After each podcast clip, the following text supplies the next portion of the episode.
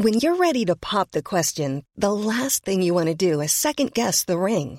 At Bluenile.com, you can design a one of a kind ring with the ease and convenience of shopping online. Choose your diamond and setting. When you find the one, you'll get it delivered right to your door. Go to Bluenile.com and use promo code LISTEN to get $50 off your purchase of $500 or more. That's code LISTEN at Bluenile.com for $50 off your purchase.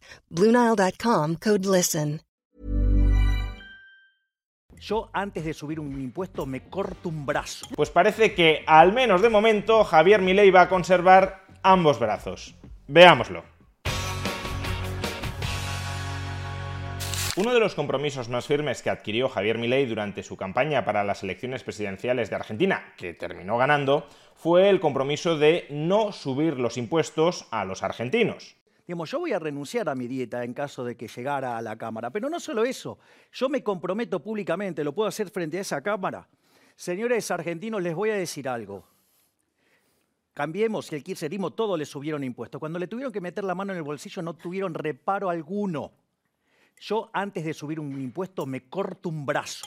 Sin embargo, la situación económico-fiscal de la Argentina es tan crítica, el país se debate entre el default y la inflación, que una vez alcanzada la presidencia de la República, Javier Milei dio marcha atrás a este muy firme compromiso. Como podemos observar en esta tabla, de los algo más de 5 puntos de ajuste de PIB que quería efectuar Javier Milei, 2,9 puntos de PIB procedían desde el lado de los gastos y 2,2, en realidad, como veremos ahora, alrededor de un punto, pero en todo caso sobre la tabla 2,2, procedían desde el lado de los ingresos. Concretamente, Javier Milei pretendía subir el impuesto país, que es un impuesto que se cobra a los importadores por adquirir divisa al tipo de cambio oficial, quería incrementar las retenciones sobre la mayoría de las exportaciones, que es un impuesto que se cobra a los exportadores por los ingresos que obtienen al exportar, quería revertir la subida del impuesto a las ganancias que él mismo votó, que él mismo apoyó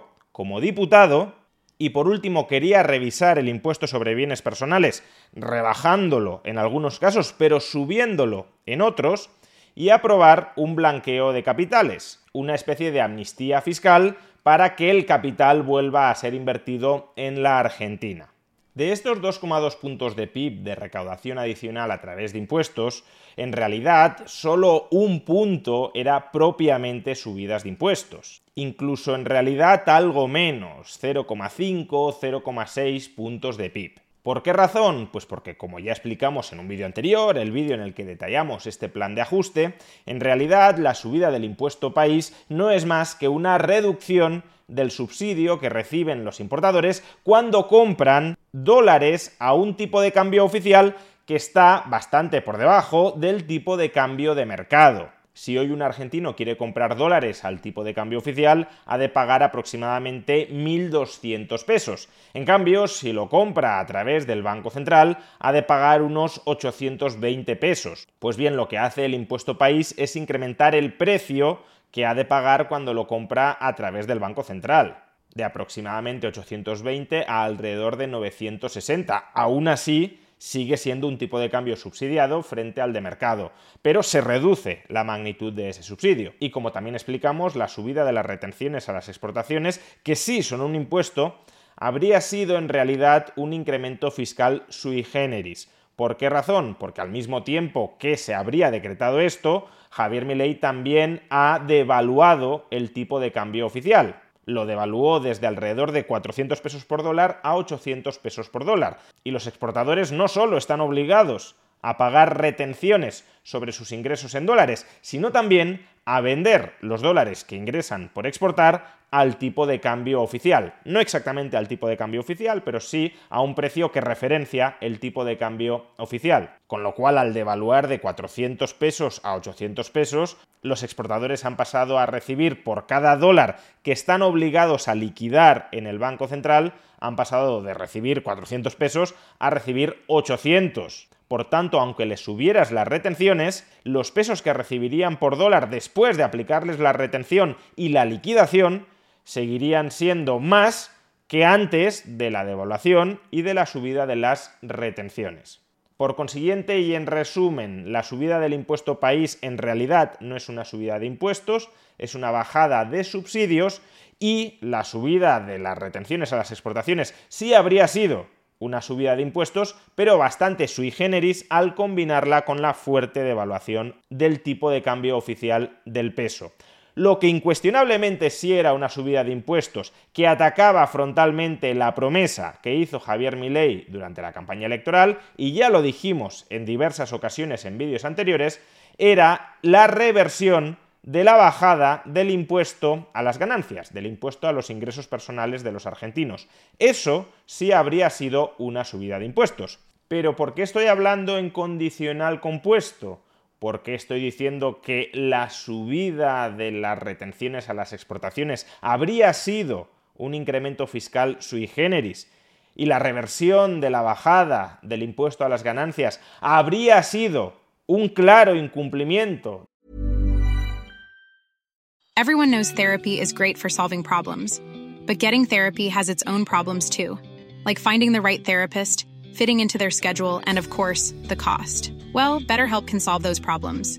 It's totally online and built around your schedule. It's surprisingly affordable, too. Connect with a credentialed therapist by phone, video, or online chat, all from the comfort of your home. Visit betterhelp.com to learn more and save 10% on your first month. That's BetterHelp H E L P. Burrow's Furniture is built for the way you live. From ensuring easy assembly and disassembly to honoring highly requested new colors for their award winning seating, they always have their customers in mind. Their modular seating is made out of durable materials to last and grow with you.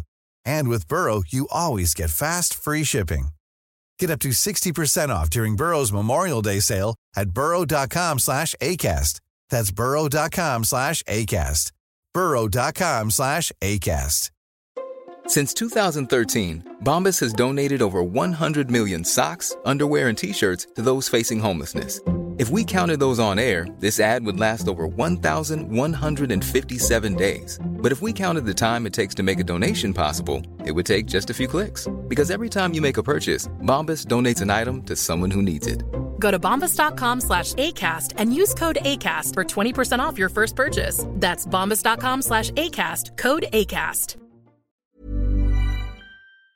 Del compromiso electoral asumido por Javier Milei Pues porque finalmente ni se van a subir las retenciones sobre las exportaciones, ni, más importante a efectos de cumplimiento electoral, va a haber reversión de la bajada del impuesto a las ganancias. ¿Y por qué razón finalmente Javier Milei no subirá el impuesto a las ganancias o algunos tramos del impuesto sobre bienes personales? Pues porque ahora mismo Javier Milei está negociando con la oposición la aprobación en el legislativo de su ley Omnibus, una ley muy liberalizadora de muchos sectores de la economía argentina que ya tuvimos ocasión de analizar en varios vídeos publicados hace algunas semanas. Y dentro de estas negociaciones, la oposición, y más concretamente los gobernadores de Juntos por el Cambio, le han pedido a Javier Milei que retire todo el capítulo fiscal de la ley Omnibus donde se consagraban algunas subidas de impuestos, como las subidas de las retenciones a las exportaciones o el incremento de algunos tramos del impuesto a los bienes personales, y también que retire el proyecto de ley de subida del impuesto a las ganancias. Y Javier Milei ha tenido que ceder, entre muchas comillas, retirando todas estas subidas de impuestos para que la oposición acepte votar a favor de la ley Omnibus. Hemos decidido retirar el, capítulo fiscal de la ley de bases. Por consiguiente, al menos de momento, veremos si en el futuro, en función de cómo evolucione el déficit público de Argentina, hay otros cambios, pero al menos de momento no va a haber subidas de impuestos en la Argentina uno puede interpretar que no las va a haber gracias a que los gobernadores de Juntos por el Cambio, especialmente los de la Unión Cívica Radical, han conseguido doblegar a un Javier Milei hiperlibertario que quería multiplicar los impuestos, y ellos han tomado la bandera ahora del liberalismo impidiendo que Milei suba los impuestos, o también puede interpretar uno que quizá todas las subidas fiscales que había planteado Javier Milei formaban parte de una opereta para en las negociaciones en el Congreso que tenían que darse sí o sí, cederles a los gobernadores de Juntos por el Cambio algo de carnaza en forma de retirar aquello que originalmente Javier Milei no quería incluir en la ley de bases y puntos de partida para la libertad de los argentinos, es decir, las subidas de impuestos. Es decir, que puede que originalmente Javier Milei quisiera incumplir de manera clara su compromiso electoral de no subir impuestos y que ahora los gobernadores de Juntos por el Cambio lo hayan forzado a mantenerse dentro de los parámetros de sus compromisos electorales, o puede ser que hayamos estado ante una brillante táctica negociadora de Javier Milei para conseguir que con muy pocos diputados de su partido, de la Libertad Avanza, una de las liberalizaciones más profundas de la historia de la Argentina termine saliendo adelante a cambio de no subir impuestos. No solo eso, es verdad, porque ha habido que retirar ciertos aspectos de la ley de bases y puntos de partida de la libertad de los argentinos y cuando finalmente sea aprobada por el legislativo ya lo comentaremos aquí.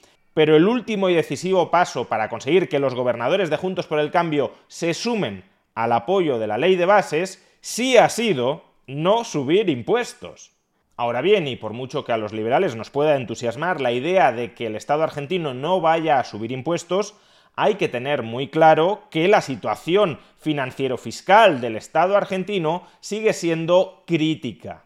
Y por tanto, si no se reduce el déficit desde el lado de la subida de impuestos, es decir, que si para 2024 no va a haber un aumento de los ingresos estatales de punto y medio, dos puntos de PIB, como originalmente estaba previsto, porque lo único que se va a mantener va a ser la subida del impuesto país, que en realidad ya hemos dicho que no es una subida de impuestos, sino una reducción del subsidio que reciben los importadores, si las otras tres medidas desde el lado de los ingresos que se contemplaban para bajar el déficit se caen fruto de estas negociaciones, eso significa que habrá que reducir el déficit en mayor medida desde el lado de los gastos. Porque en la misma rueda de prensa en la que el ministro de Economía, Luis Caputo, anunció que retiraba el capítulo fiscal de la ley de bases, y por tanto las subidas de impuestos ahí proyectadas, también reiteró en numerosas ocasiones que el compromiso del gobierno de Javier Milei con alcanzar el equilibrio presupuestario, el déficit cero en el año 2024,